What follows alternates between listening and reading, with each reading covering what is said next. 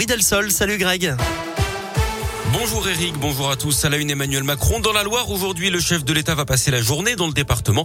Il est attendu à Siléane, une entreprise de robotique de Saint-Etienne, pour évoquer son plan France 2030.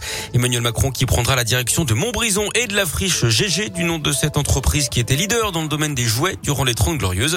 Le site fait aujourd'hui l'objet d'un plan de réhabilitation. Ce sera d'ailleurs le deuxième thème abordé euh, durant cette journée. Dans l'actu également, la Poste recrute ses petits lutins pour traiter et distribuer tous les colis qui seront envoyés au moment des fêtes de fin d'année.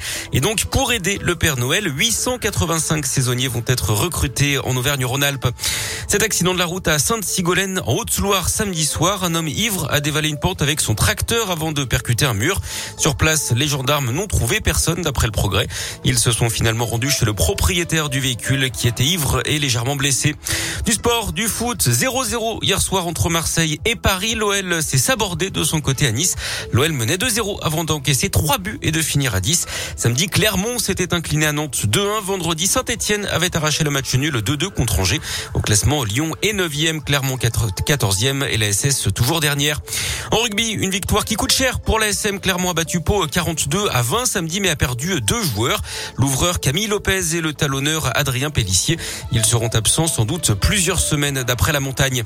Et puis la météo, journée globalement ensoleillée dans la région, même s'il pourrait y avoir quelques nuages. Il fera 6 à 8 degrés ce matin, comptez jusqu'à 18 degrés cet après-midi.